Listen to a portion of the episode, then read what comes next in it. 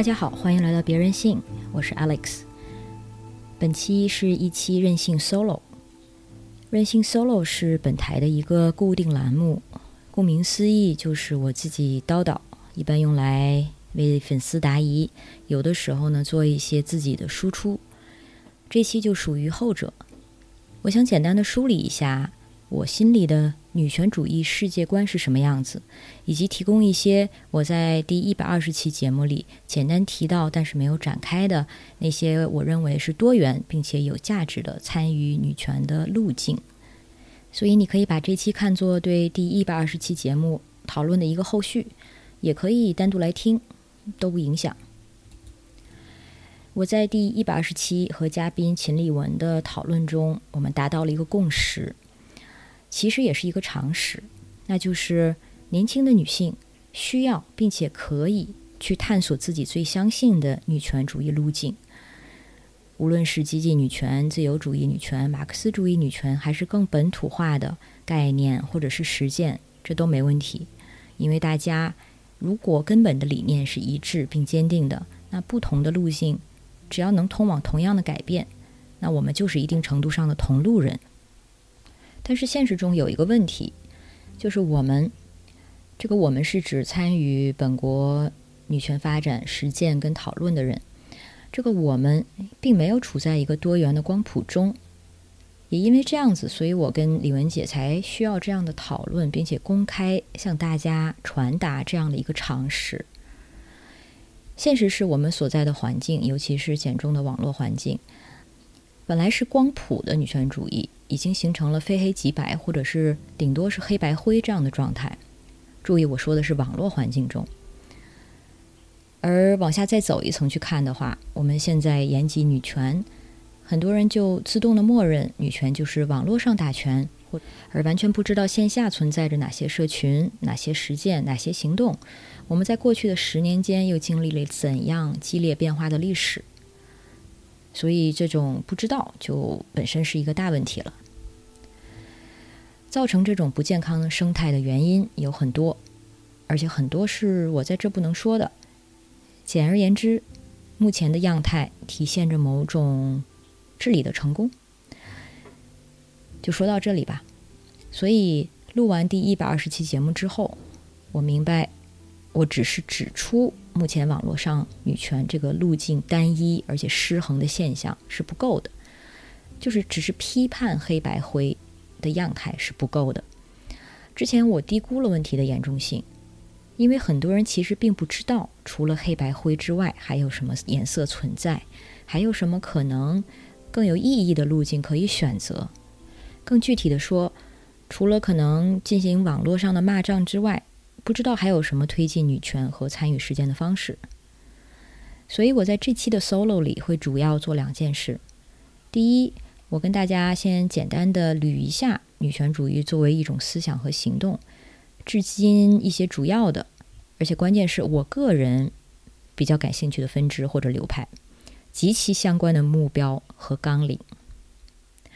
说到这儿啊，我发现可能有人对此有所误解。总是把思想和运动放在对立面。事实上，思想和运动是一体的。运动基于思想，思想来自于运动。随便了解一下人类历史上大型的平权运动，你就会明白这一点。所以我就不再花精力解释了。第二件我想在这期节目里做的事，就是用别人性往期的节目做具体的例子，阐述一下女权它的真正强大之处。嗯，这也包括一些实物和行动的例子。所以，如果你觉得比起网络上私架，你更有兴趣去参与一些实物和实干，或许这边有一些例子可以当做参考。另外，我也会展示一下女权主义和它的广阔性和与其他领域的交叉性，希望大家借此可以看到更多参与到女权主义实践的入口。更重要的是，我希望可以传达。女权主义它不仅仅是会影响我们的性别观念，它其实是可以影响和塑造我们更广阔的、更广泛的世界观的。那么，我就先从我个人比较受影响的所谓女权主义流派开始。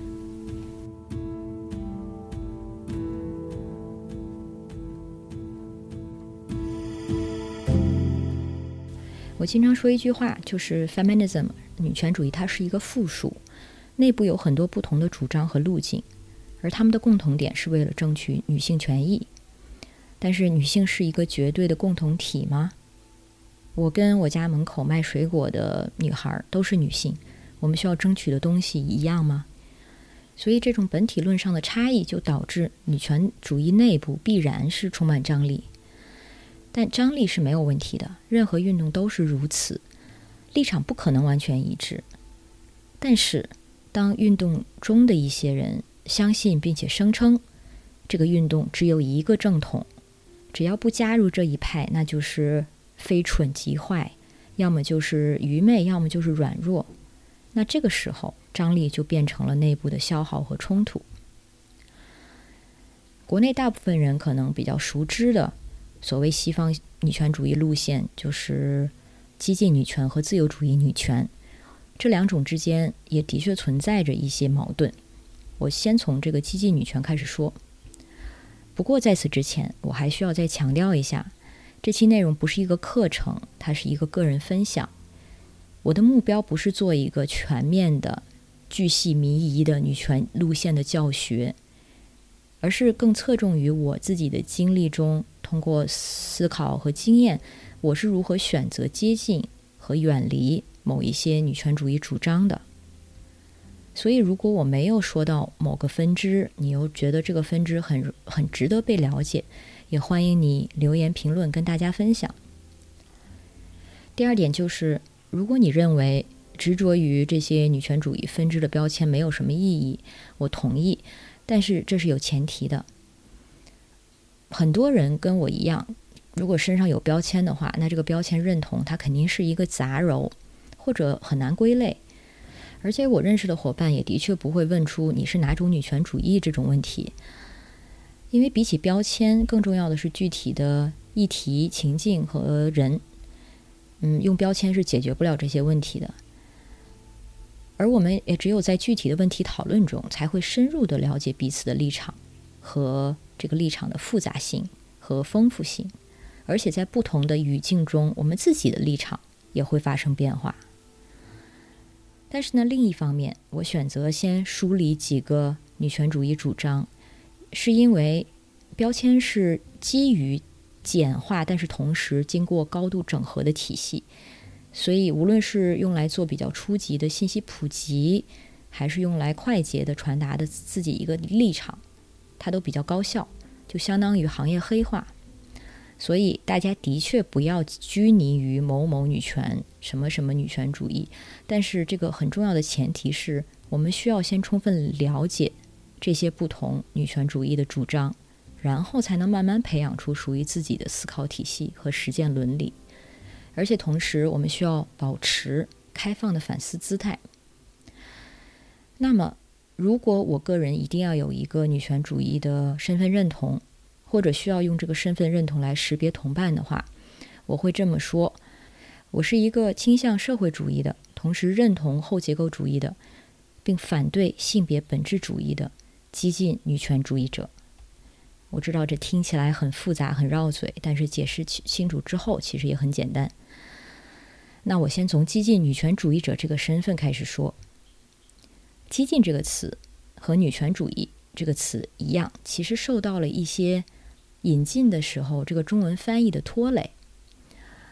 它的字面意思，中文的字面意思可能容易让人想当然的误读。事实上，这个激进它的英文是 radical，这是它的原词。radical 其实它并不是指极端，更不是指攻击性。radical 从词源上。最准确的意思是从根部起源，这是它根本的意思。你会看到一些食食物产品的原材料里会有 radical，所以它的意思其实就是呃 vital to life，它的是基本的一种材料。所以 radical 你可以把它理解成从根本上。所以激进女权主义的根本主张其实是和这个词义一致的。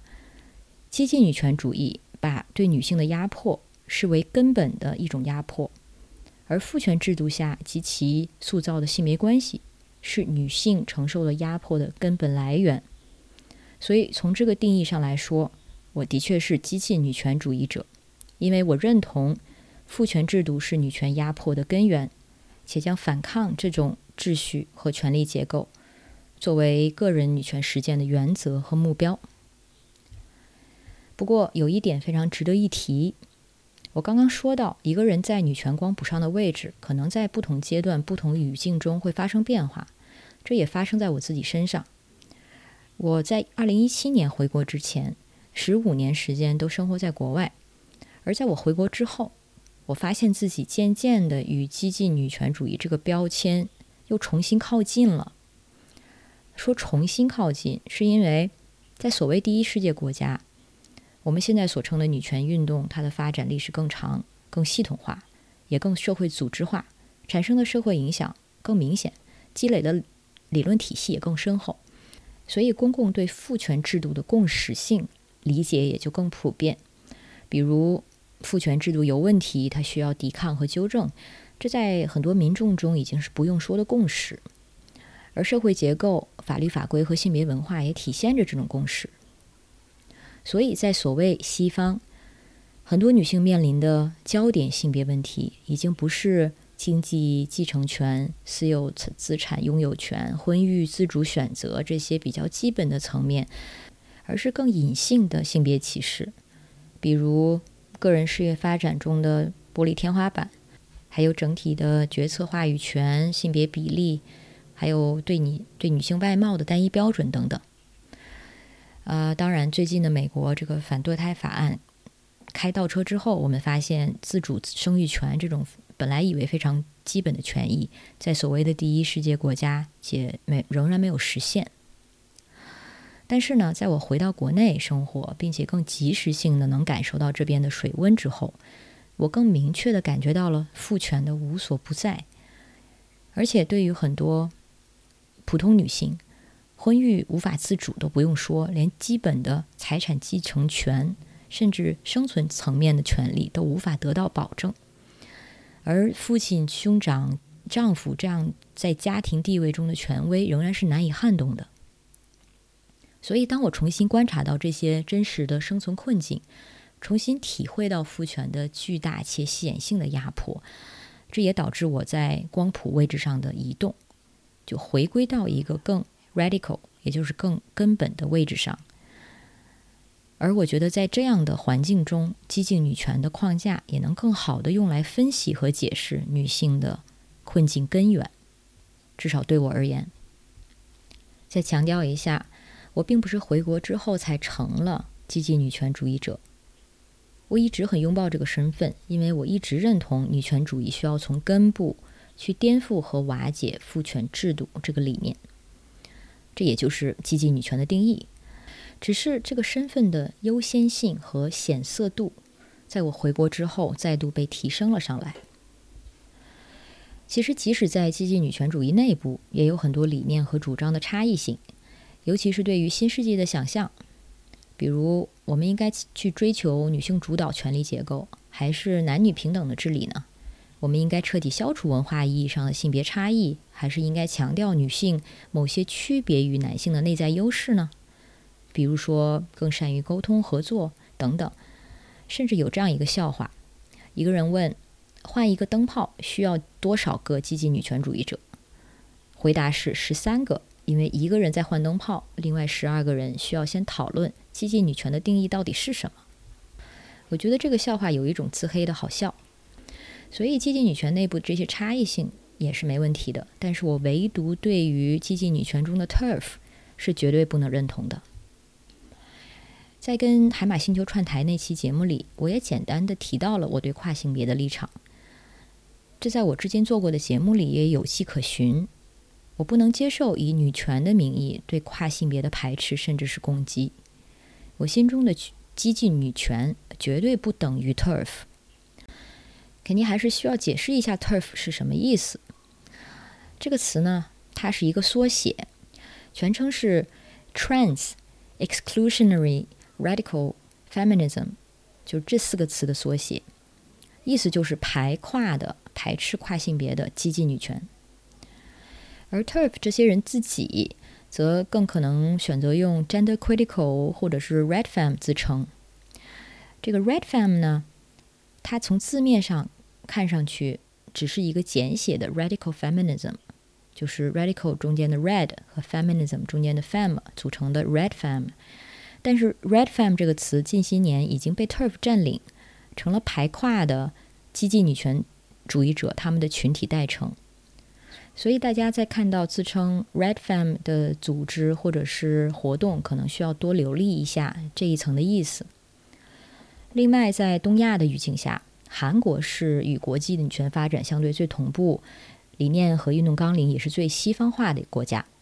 他们从七十年代就开始引进西方的文献，包括很多当时很盛行的激进女权文本，像弗里丹的那本《女性的奥秘》，还有 Kate Millett 的《Sexual Politics》。然后七七年，梨花女大建立了女性研究学系，是从美国直接引进授课内容。这也是为什么梨花女大至今被称为韩国女权大本营。然后到了八十年代，韩国形成了追求民主化的民众运动。当时是妇女、工人、自由派都联合在这个大伞下面，非官方的妇女团体也在各地发展起来。而到了九十年代和二十一世纪，妇女议题在民间跟法案的层面，无论是在性暴力、儿童看护。慰慰安妇、家暴，还有参政性别比例这些领域都发生了巨大的推进。但另一方面，也是因为这个历史脉络的影响，韩国到现在也算是 Red Fem 在亚洲的根据地。包括到了如今，韩国的这个 Turf 就是排跨的激进女权，他们的恐跨的依据仍然是根据美国早在七十年代的一本书，叫做《The Transsexual Empire》。可以翻译成“变性人王国”吧，所以这个话术和当时还是完全的如出一辙。尤其在过去的几年，韩国的 turf 变得更加的激烈。比如在2016年的时候，韩国的女性主义运动，它的主旨是这样的：探索与性少数、残障人士、移民以及难民等别的少数群体的串联。可是，二零一六年之后，韩国社会频发厌女杀人事件，这就导致一波年轻的所谓女性主义者开始进行女性优先女权主义的行动。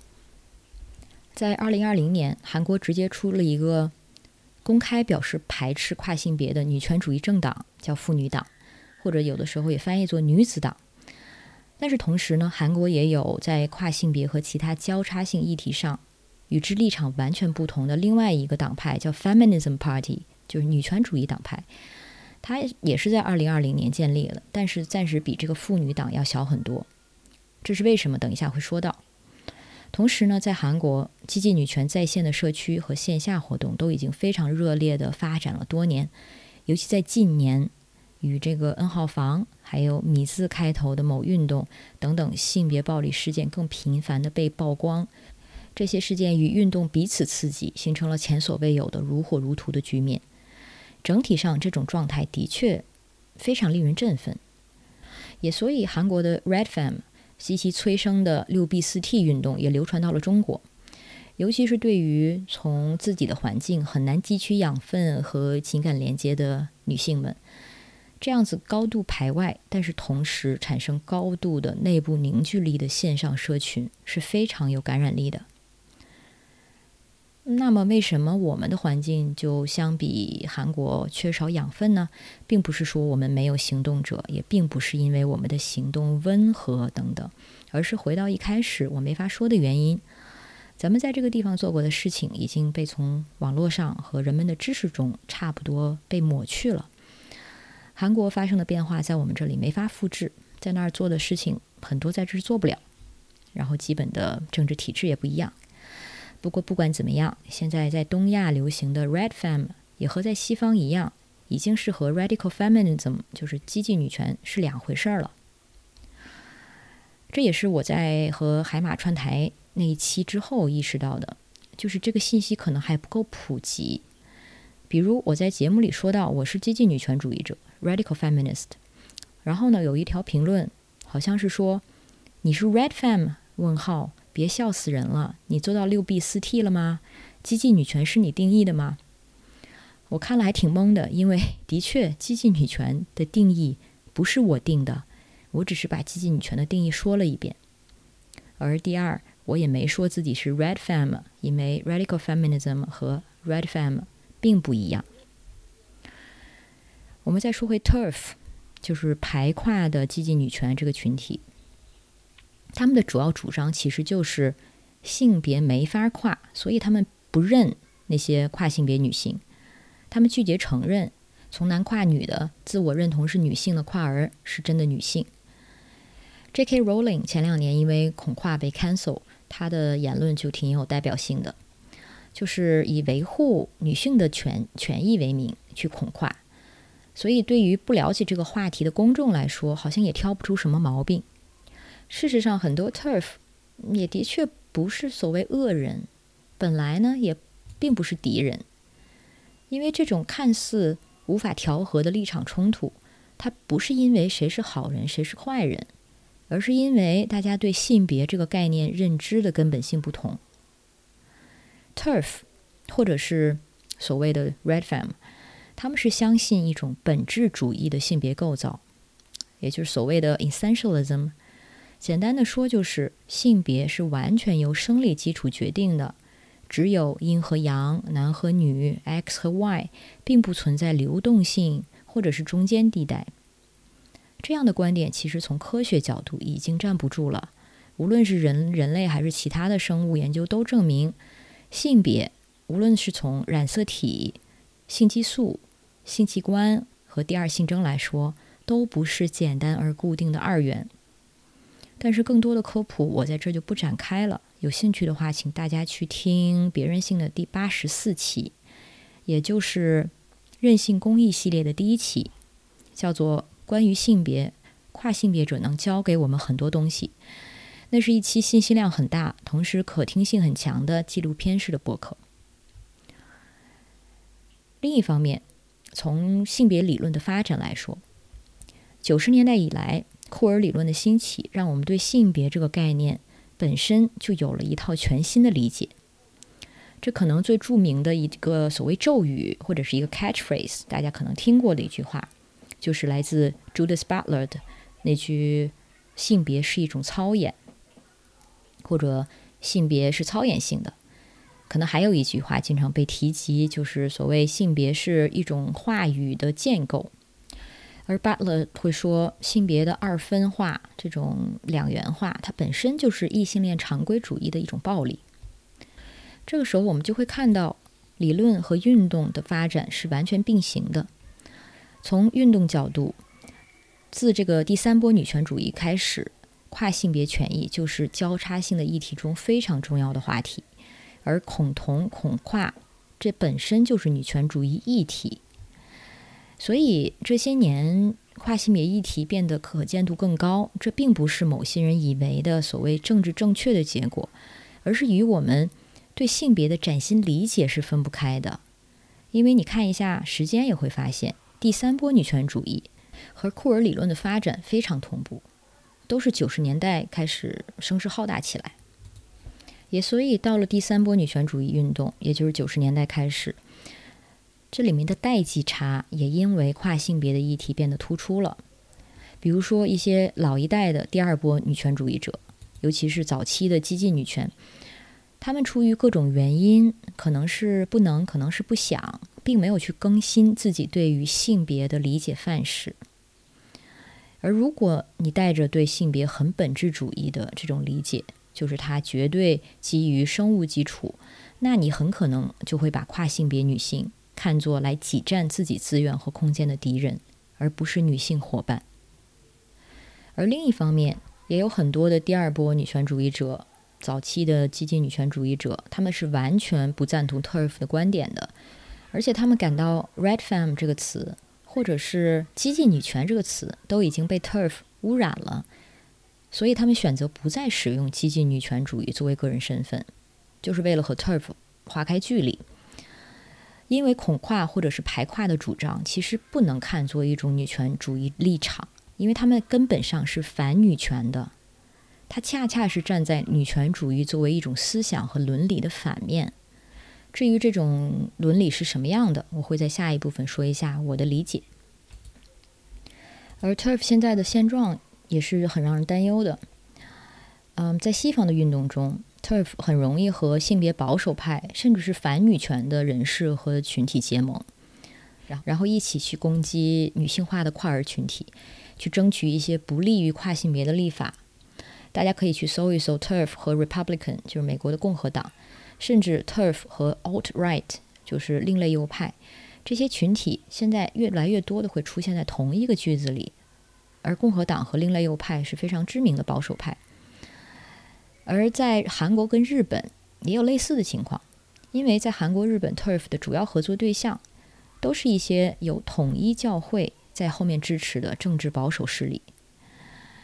在安倍遇刺之后，统一教会在日本的影响力被曝光了出来，他们一直在背后给自民党提供资金。而自民党在日本是以恐跨厌女的这样的政治立场著称的，而这个背后还有一个更大的全球的保守网络，包括欧洲的保守宗教保守，还有美国的纯洁教育，到现在东亚的这个统一教会和中国的国学培训等等。其实，在激进女权内部，在跨性别话题上这个分裂，这不是最近的事情，从七十年代就已经开始了。一直跟随着这个激进女权的发展，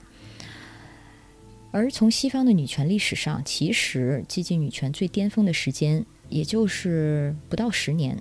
从六十年代到七十年代初，因为从七五年开始，一些激进女权就转向了所谓文化女权主义，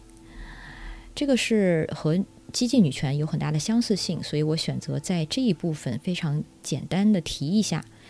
文化女权主义呢。和激进女权主义两者的区别在于，激进女权主义着眼于社会转变，而文化女权主义则更偏向啊创造某某种意义上的个人文化突围。而两者的共同点在于，都是强调建设女性群体或者是 sisterhood。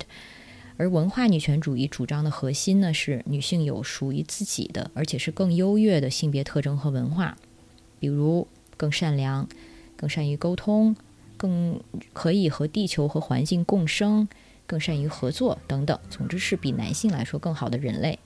而至于这种性别差异，它是基于生理，还是基因，还是后天社会化的养成？文化女权主义者在内部是允许不同理解的。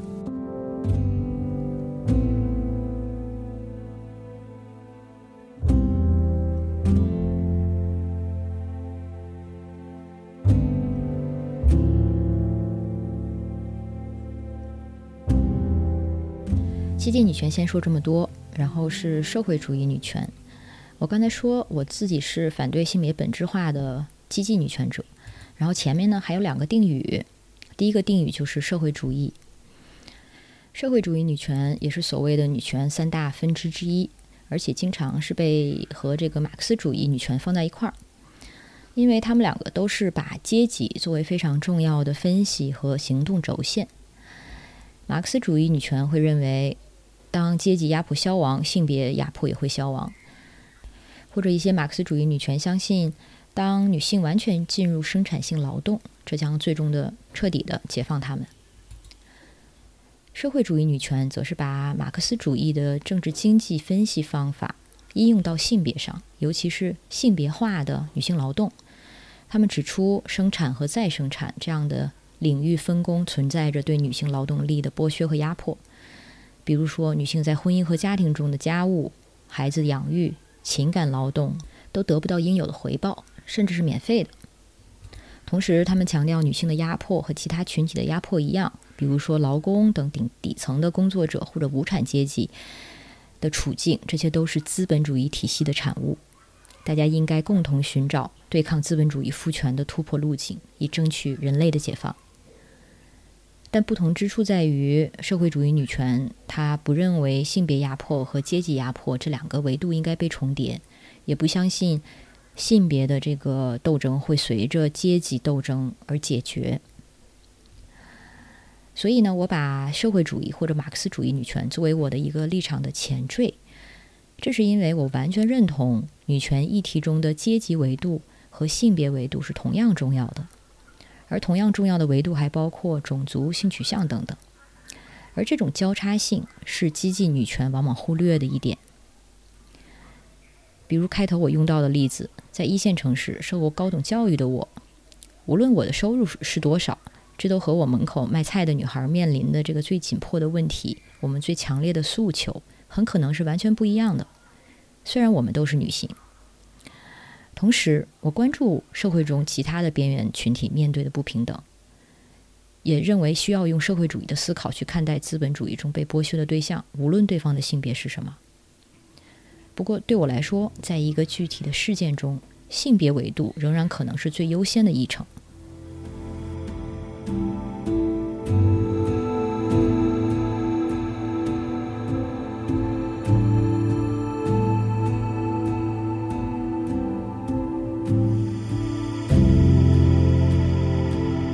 再说一下我这个激进女权主义前面的另外一个前缀，就是后结构主义女权。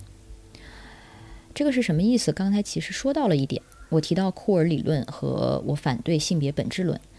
那后结构主义女权和库尔理论，它是拥有相似的内核，对性别也是同样的反对生物本质化和二元论。需要先说一下后结构主义，它作为一种哲学思想流派，说到这个，大家可能先会想到福柯、德里达、德勒斯等等这样一批人。虽然他们可能有的人不会自己认同为后结构主义者哈，那后结构主义顾顾名思义，它就是对结构主义的挑战和批评。比如，结构主义认为语言反映文化，而文化是真实、实在且固定存在的。那么后结构主义则认为文化并不是固定的，语言和符号的含义也不是固定的。举个例子，我在第一百二十几期节目，就是海马星球串台那期提到一个词“能指”，而锦鲤文提到一个词 “connotation”。这两个词其实都是来自这个理论体系。简单的解释一下，就是说，当我说桌子的时候，这个词就是一个能指。当我说桌子，你脑中会想到桌子的形象，那那你脑中想到的那个就是所指。而关于桌子的一系列文化含义，比如说桌子是用来吃饭的、工作的，还有社交功能，但是我们不在桌子上睡觉，这一些就是桌子的 connotation。但是呢，后结构主义指出，能指和所指之间的连接并不是理所当然的，而是人为建构的，甚至可能是武断的。他们被接受，它只是社会约定或者习俗的结果。而如果在另外一个文化中，当我说桌子，听的人他对这个能指的理解，可能就不是我们现在理解的桌子，他可能理解就是我在说的是一张床。所以，我们人类如果想有效的沟通，就需要一套共同的编码和解码体系，对能指对应的所指需要有同样的理解。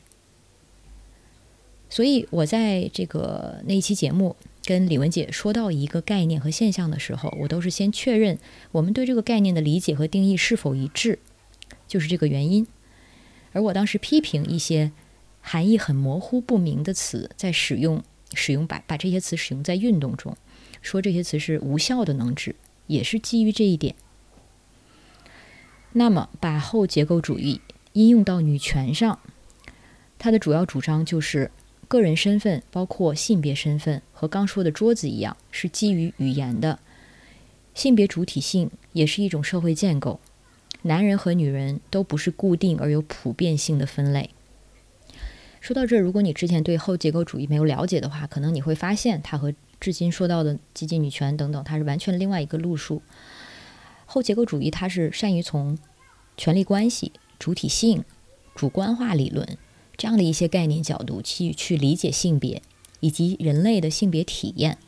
它除了是一种女权主张，也是经常与后现代主义精神分析，尤其是法国女权主义去发生交汇，然后作为分析工具出现在文学分析和社会评论中的。而库尔理论也是一样，它本身是深受后结构主义影响的一种文化理论。所以很广泛的被应用在文学批评、社会理论和文化研究里。除了 Judith Butler，大家可能还知道的或者听过的库尔理论家，就包括 Eve Sedgwick，他在国内的这个翻译是赛举寇，还有 Adrian Rich、Michael Warner 等等。而且他们的建树往往是在传统的性别研究之外的领域，所以这也对应着女权主义作为一种思想的发展，那就是越来越延展的知识脉络和其他领域的交叉性。而性别研究这个词也越来越多的去替，就是替代了很多大学中的妇女研究。而性别研究啊，它本身也是一个跨学科、跨思想、跨范式的领域。不过说回我们现在所在的这个环境，可能尤其是简中网络，在这方面的知识流通太有限了，很多也没有经过大众化，所以可能就导致我们谈及女权，就只有一种打法。嗯，事实上，女权的这个宇宙非常的辽阔，可以用于工具的思想资源也非常的丰富。所以，希望我今天提到的这些内容能帮一些朋友做一些入门。如果你感兴趣的话，关于后结构主义还有一点补充，有些朋友可能会了解，就是后结构主义和这个传统的，尤其是激进女权存在一些张力。有些人认为传统的这个女权和库尔理论没有办法并存，这是因为库尔理论和后结构主义它解构了性别。所以呢，这被看成是反对女权主义一直以来的身份政治，就是说要基于一个共同的身份而共同行动。而当你解构了性别，似乎也就消解了这种活就共同行动的基础。所以很多人认为库尔理论在这方面是对传统女权很大的挑战。那么我为什么把积极女权和后结构主义女权都放在我的身份认同里呢？对我来说，并不存在这个矛盾的问题，因为我是把后结构主义女权作为知识论。知识论它是一个哲学概念，是指知识本来是什么，是怎么来的，又有什么样的界限。所以，后结构主义女权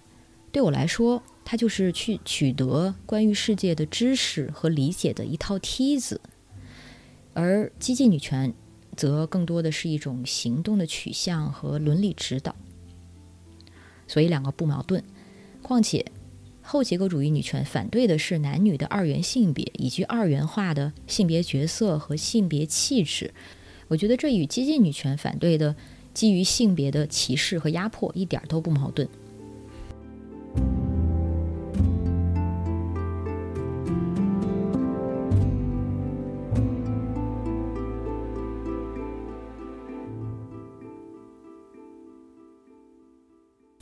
关于我自己的女权主义身份认同的解释就是这样，然后呢，再快速的说一下，也在女权三大类里面的这个自由主义。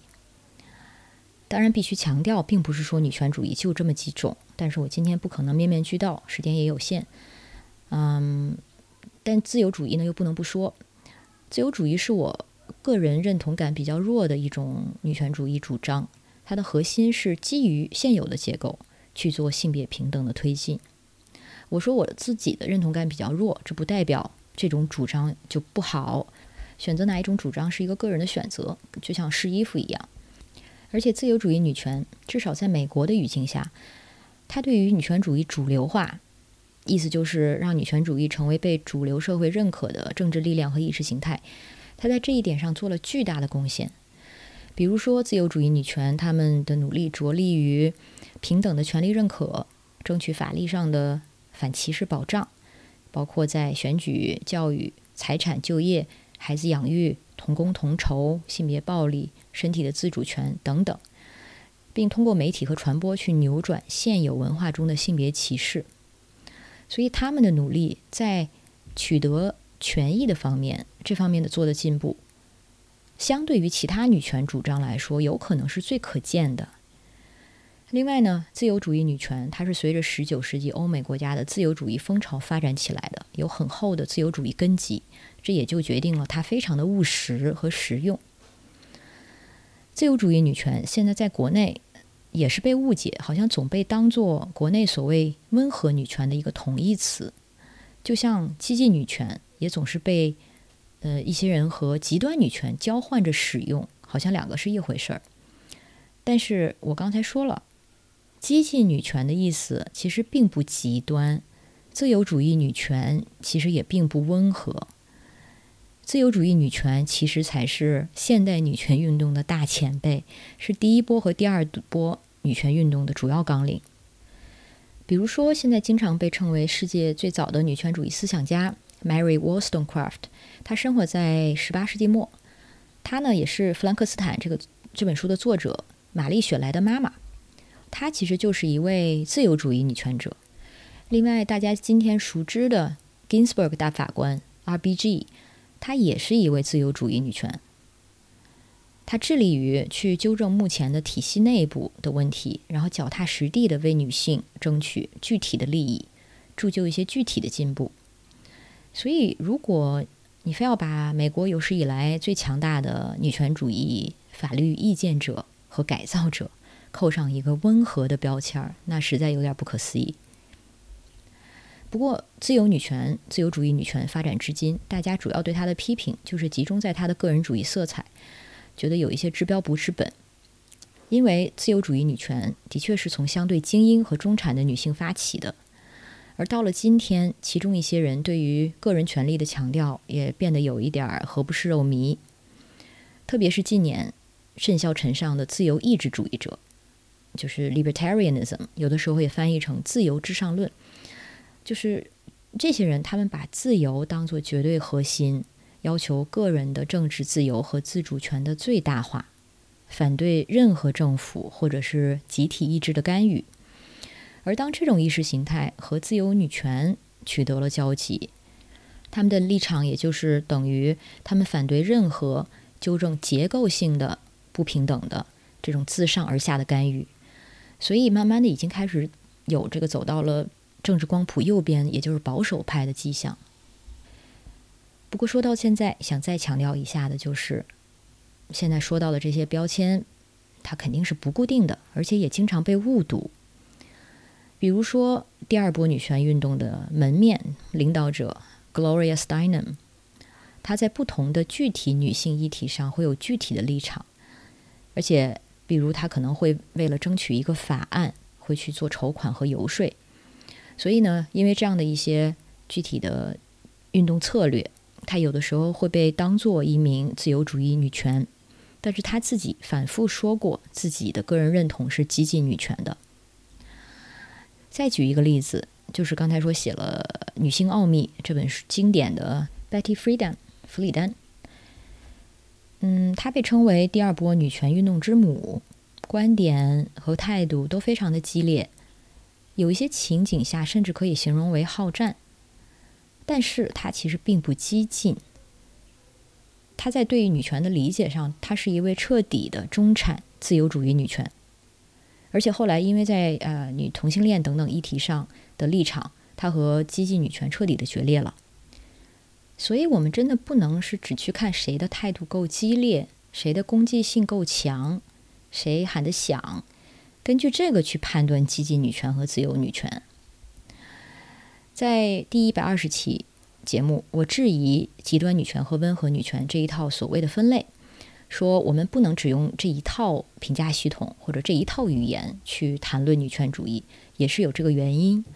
因为极端和温和这两个词，只是在形容一个人表达自己态度的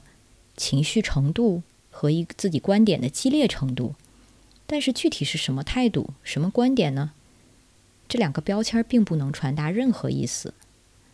而选择极端女权这个标签的人的内部，似乎也没有具体和一致的主张和纲领。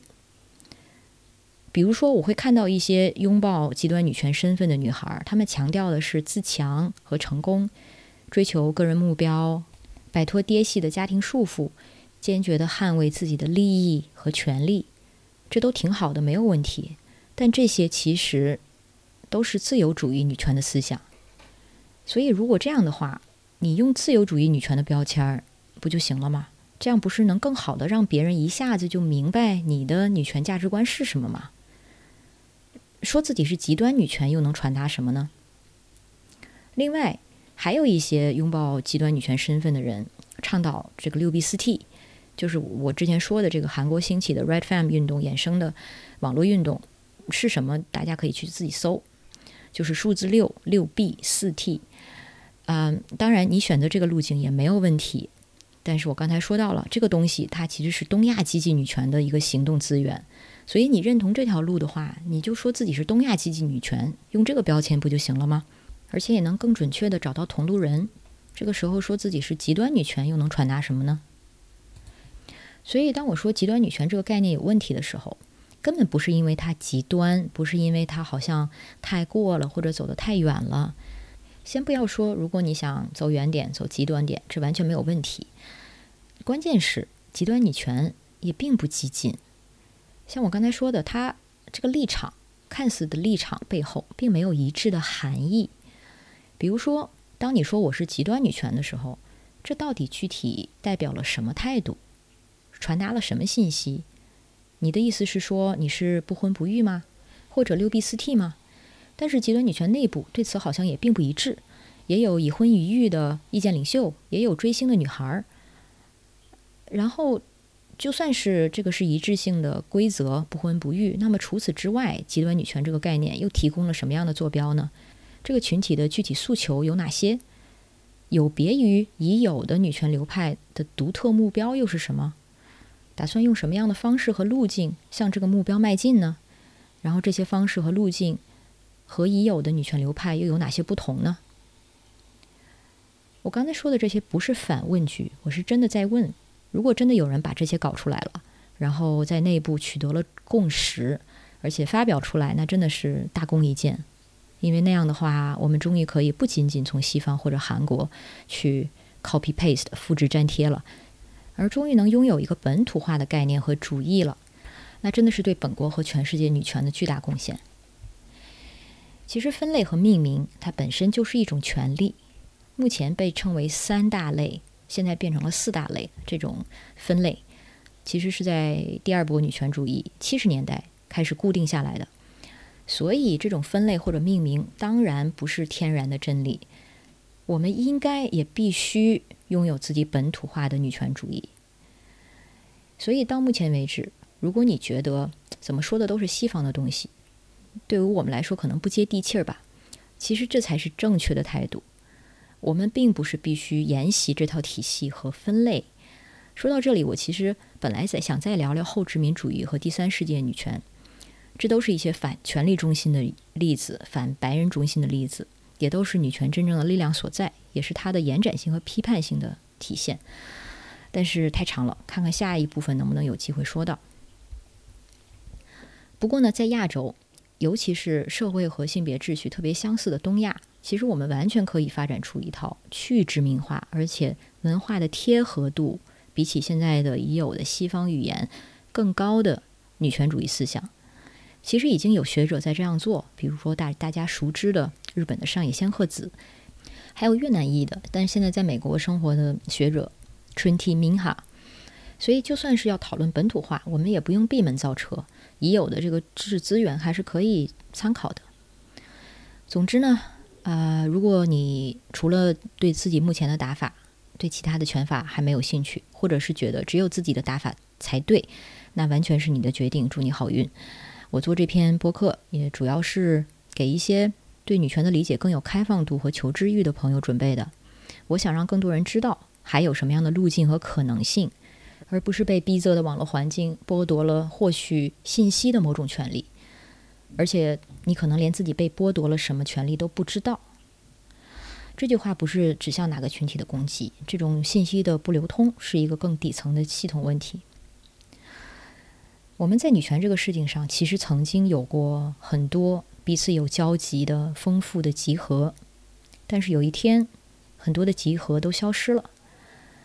之后的人可能就以为仅剩的这一两个集合就代表女权这个领域的全部，而本来是多选题，现在变成了一个是否题。那么这个时候，无论你选哪条路，看似是选择，其实都已经不是真正自由的选择了。现实是，女权不是只分极端和温和的，在这一套标准之外，还有很多这种集合存在。嗯，你也可以不选择，但是如果你非要总是要套用温和极端这套评价标准去套那些并不适用的东西，就很奇怪。这就好像世界上有苹果、有梨、有香蕉、有西红柿，而你呢只知道香蕉，除了香蕉之外的东西，你都把它称为非香蕉。这在逻辑上也没错。世界上对你来说只有香蕉和非香蕉两种东西。但是如果下一步你开始评价说这个苹果不好，因为它不够黄；这个梨也不好，因为它不够软；西红柿也不好，因为它不够长，那这套认知就很有问题了。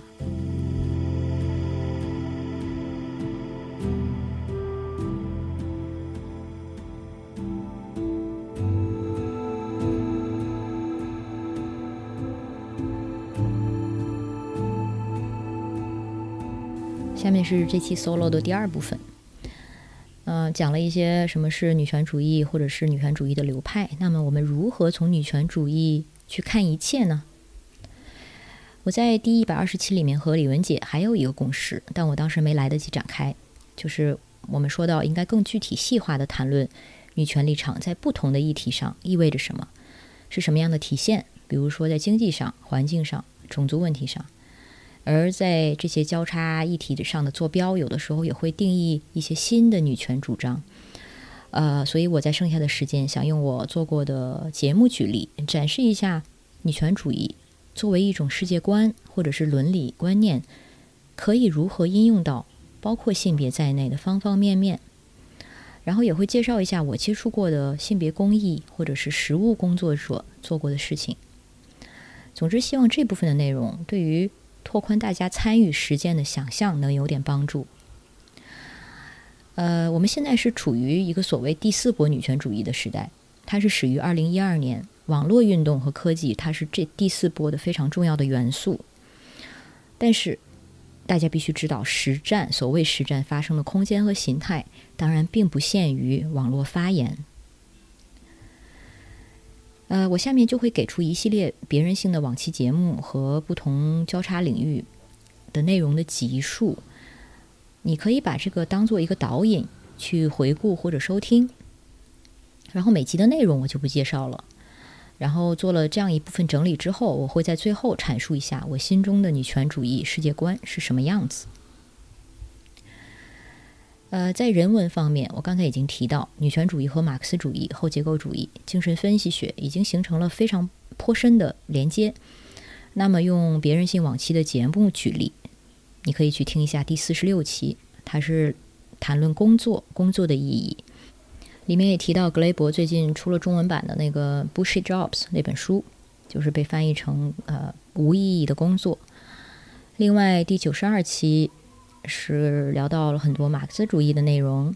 一百一十期马斯克有病，这个是明确和马克思主义女权相关的。然后九十八期和第二十期和第十九期，这些都是涉及到一些来自哲学、政治学背景的嘉宾和相关话题的讨论。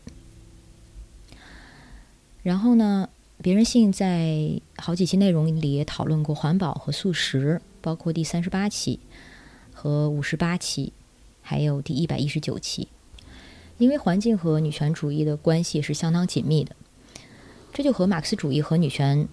很多女权的这个共鸣是类似的。很多环境关注者和女权主义者都会意识到，一个社会如何对待女性和如何对待自然和动物之间有很多相似性的模式。父权秩序和等级社会对于资源的掠夺和占有。与对于弱势或者边缘人群的压制和剥削，这有很大的相似性。所以，环保主义者和女权主义者两个人群，至少在西方语境下有很大的重合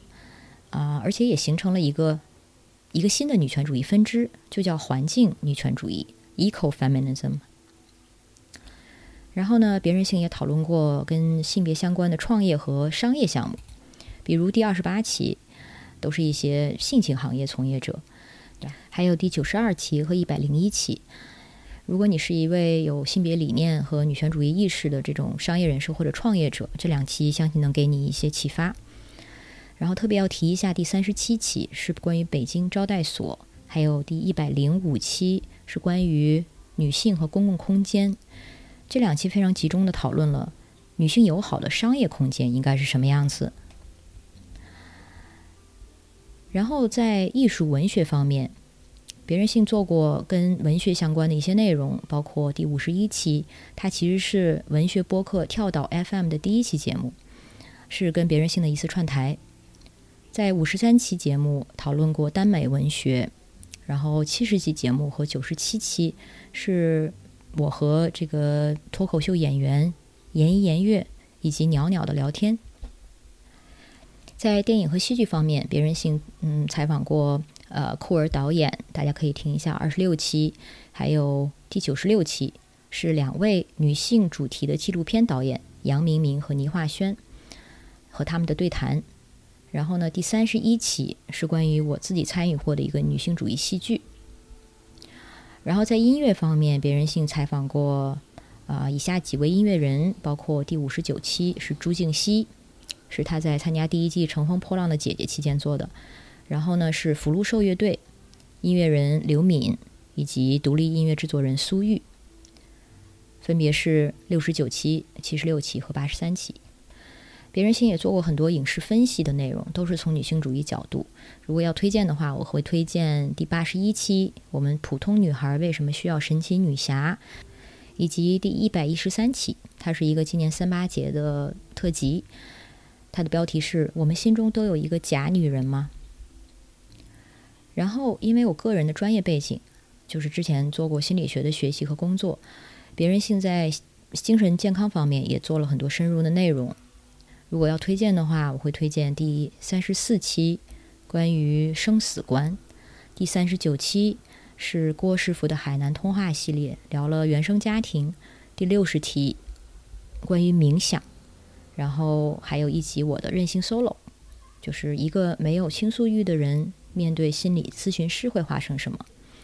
最后啊，我想强烈推荐的是任性公益的第二期，就是我刚才说的那个纪录片式的播客系列。它一共四期，每一集是关于一个不同的公益话题，而第二期呢是关于病与药，就是关于精神健康的。最后，在性别公益领域，别人性采访过很多相关人士。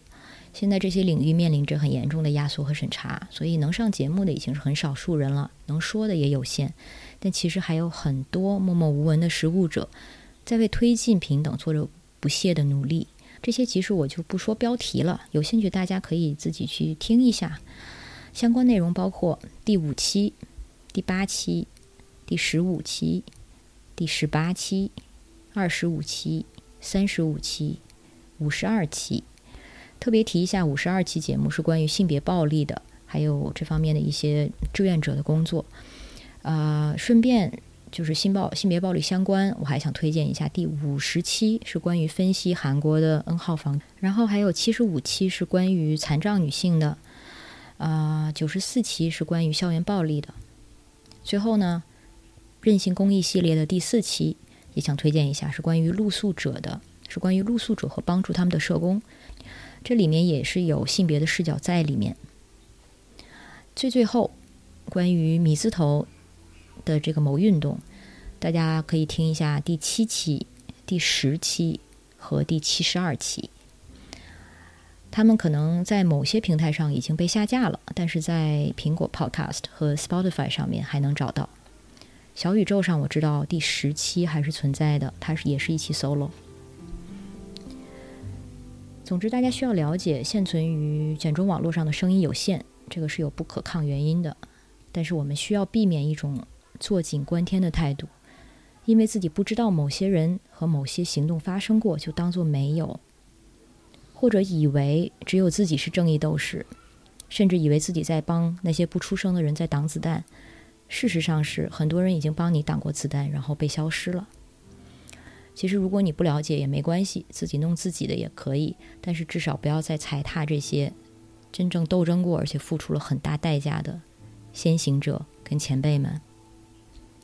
而如果你真的是同路人，相信你会慢慢找到对的伙伴群体，然后慢慢自然会知道那些被掩盖的历史。目前也只能这样了。在上述这些分类之外，别人性的内容还有很多，涉及性自主、亲密关系、生殖健康、多元成家和婚姻、性同意、容貌焦虑、年龄焦虑、性少数等等。所以，如果你是一位新的听众，欢迎你去探索。别人性的口号是从性别角度看一切，这其实不仅仅是一个口号。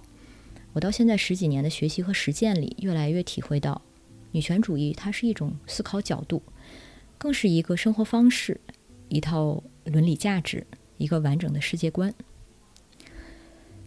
还有很多更广阔的领域是我目前的节目没有涉及到的，比如说女权和跨人类主义的交融，代表作就是 Donna Haraway 的那个《赛博格宣言》。还有刚才提到的女权主义和后殖民主义的交叉研究，最知名的可能就是史皮瓦克和他那一篇《庶民可以说话吗》。他是以第三世界女性主义引导的这个思考，然后让我们看到思想中无处不在的欧洲中心主义。女权主义在国政治治理和国际关系上也在被更积极的应用着。瑞典在二零一四年直接发表了自己是女权主义国际政策这样的声明。去年三八节的时候，瑞典也带着芬兰、挪威、丹麦、冰岛表态说，他们要一起继续贯彻女权主义外交。大家应该也注意到，这几国在过去几年啊，本来他们的底子就很好，然后呢，过去几年在这个领导人层面，性别比例的进步也尤其快。比如，瑞典现在的首相和外交部长都是女性；丹麦的现任首相和上上任首相都是女性；芬兰跟冰岛目前的首相都是女性，而且一个很年就很年轻，一个是不到四十岁，一个是四十五岁。还有挪威，他的上任首相也是女性。然后他们中间的很多人都是自己国家第一个或者第二个坐上这个位置的女性。那女权主义外交呢？它的意思就是，它有一个根本上视角的转变。比如说，以前妇女权益总是被放置在国家的发展、安全和整体的人权发展之后，就好像这些发展了之后、实现了之后，那妇女的问题也就自然的解决了和消失了。但是这一批女性领导人看到的不是这样，他们相信，当全世界一半的人口被排除在权力和政策之外，那。可持续的和平、安全和发展是不可能实现的，所以女权主义外交致力于提升全世界妇女和女孩的权利和资源，在外交关系中推行性别平等的价值观和实践，保障所有女性能够享有人权。而女性主义国际分析这也是一个领域，就是从女性主义去分析国际政治的研究者。他们能够更好地理解一个地区的性别关系，以至于这如何可能影响国际关系。总之呢，你可以把这些嗯，在任何维度上追求公正和平等的思想，都看作是女权主义的好姐妹；也可以把女权主义本身就理解为一套挑战、修正、重新规划、重新思考现有传统秩序的工具。而且它的最终目的不光是提升妇女地位，达到真正的性别平等，它也关注对其他的正义的推进乃至实现。女权主义作为一种世界观，不但可以让我们理解和尝试矫正性别秩序，更重要的是，它也可以让我们重新看待传统性别气质的文化含义，比如说。与传统男性气质相关的文化概念，往往是一个男本位的社会所推崇的，像一些所谓独一性、个体性、等级、理性、技术、战争。当然，并不是说女性不具备这些特性，而是说这些概念往往因为啊被安置在一个男性主体上而更受重视，而相对来说被视为女性气质更相关的文化概念，包括。互助、社群连接、身体、自然、和平等等。那么，我们现在如果透过女权主义世界观，就可以重新评估这些被性别化的特质的优越性，有意识的去推优先，或者是推进那些以前因为被视为是女性化特质而被降格或者忽视的做事和思考方式。这意味着我们会做的很多选择，其实，在现在的社会都会是反常规的。很多人其实已经在做了，比如说拒绝竞争、拒绝内卷、退出等级和机器，去寻找项标所说的附近，和人建立真正的连接，和自己建立连接。没错，这些听起来并没有特别的性别化的选择或者潮流，其实在我看来，它就是女性化的，更是女性主义的。但是这也不代表女权主义世界观就是说世界静好。女权主义世界观当然有攻击性，而攻击性是保留给真正的敌人的。当面对不公正和不正义，这种世界观会让你感到不安，感到要做点什么。这种正义感的绝对轴心其实并不是性别，而是对所有的权力关系、支配和控制、压迫和剥削都要保持敏感。因为像我刚才已经阐述的，权力的内核是一样的。我不会因为撒切尔夫人是个女性领导人，就把她看作伟人。她是一个罪犯。希拉里在我眼中也不是女权主义的代言人。而倡导女性往前一步，甚至推崇狼性和丛林法则的社会达尔文，在我看来是女性成功学，并不是女权主义的。我们是女人，但是同时也带着种族、阶级、残障等等维度的各种身份。不同维度的交叉产生的是同样的伤害和边缘化，但是同时，女权主义可以让我们看到，现有的不平等的性别社会秩序对人的伤害其实渗透在方方面面，但尤其是对妇女和儿童。所以，我们作为女权主义的立场是可以同时坚定而复杂的。就像戴锦华老师所说，女性身份和经历天然能让我们对于其他的权力终端更有敏感性。所以这是一种幸运和资源，但是同时，女权主义最强大的地方是在于它的批判性，包括对自己的批判。我们需要不断的正视和反思自己身份的多重性，也包括对自己的女性经验的反思，这样才有助于自己在多重权力机制面前坚持边缘立场。比如，我的身份无疑是充满各种优越性的，无论是教育背景还是生活环境。也包括我的身体和精神功能健全，但是这一切也必然会对我的主体性造成局限，对我发生的位置有所影响。这些无可逃避，但我至少应该有自觉和反思。所以，如果你觉得我这篇东西对你来说太悬空、太虚头巴脑，没有任何收获，我也完全理解。而就像我之前说的，你想按自己的拳法打下去，这没有问题。但是希望有人能从这期节目里有所收获。毕竟我现在做的是传播，传播就是干这个的，用语言去传达观点，然后影响一些愿意被影响的人。所以传播其实就是大家可以做的一种性别实践，或者如果你喜欢“实战”这个词也可以，因为我们通过传播在对抗一个既有的秩序，在促进改变。而除了传播之外，学习也是一种实践。我并不认为关心的交叉领域太多会导致分配给女性议题的精力变少，因为你慢慢会发现，关注环境、性别、种族、性少数这些在理论上都是触类旁通的，越了解就会知道他们是他们是殊途同归的。这也是为什么所谓的左翼人群，就算他们出发的地方不一样，最先关注的议题不一样，比如说有人关心劳工，有人关心环境，有人是残障，有人是女权。最后却很难不走到一起，所以这样的多触点发展不是分散精力，而是把路走得更宽。另外呢，在第一百二十七，我们说到，我们应该更多的从女性创作者的这个作品去勾画和想象一个女本位的世界。不过，我今天想补充的是，女本位不仅仅意味着这个女性视角或者女性创作，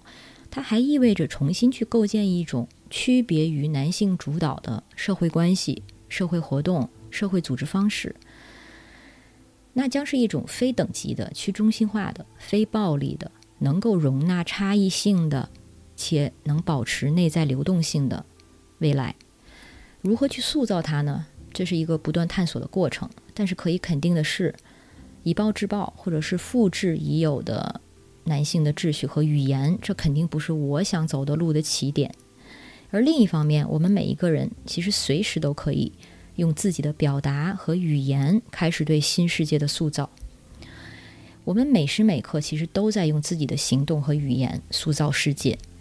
使用哪些语言，不使用哪些语言，这些都属于 feminist choices，就是女权意识引导的选择，而每一个这样的选择都在塑造我们的自我。我们形成哪些关系？我们与这些关系共同塑造一个什么样的圈层和小世界？这些小世界又可能对大世界产生什么样的影响？所以，当我说想象一个女本位世界，开启女权主义话语，当我说出这句话的时候，这个建设的过程其实已经开始了。因为很多时候，对现有秩序的拒绝本身就是行动。最后呢，如果你想参与实战，可能参与一些性别公益组织，搞搞实务，无论是作为社会工作者还是项目管理者，这可能会让你很接近具体的人和政策细节。而你当进入实务层面，会发现那是又是一个微观又宏大的世界。在性别的大伞下，有各种路径和从业者，包括在性侵、家暴、性教育、妇女就业、权经济权益。女性的领导力培养等等等等，所以你可以根根据你自己关注的领域选择你的精专方向。我想说的到这里也差不多了，这期节目先到这儿。像我刚才说的，我可能的确是某些人认为的精英，而这的确会给我带来局限性，所以大家千万不要把这期内容当做什么普遍性的真理。我只是用自己作为具体的例子阐述一下女权主义的复杂性和延展性，而且想说明。除了现在可见的一些打法，还有其他的路可以走。当然，我没有在代言女权，代言不了女权，也不是来教你打拳的，所以你捡着有用的做参考就行。因为最终我们都需要建立属于自己的女权思想体系，以及自己的女权伦理体系，也就是对于是非对错的判断。而且作为女权主义者。我们必须不停地做选择，并且审视自己的选择。总之，无论你选什么路，希望你能遇到对的伙伴，然后一起去往一个让你感到滋养、自由、快乐和希望的地方。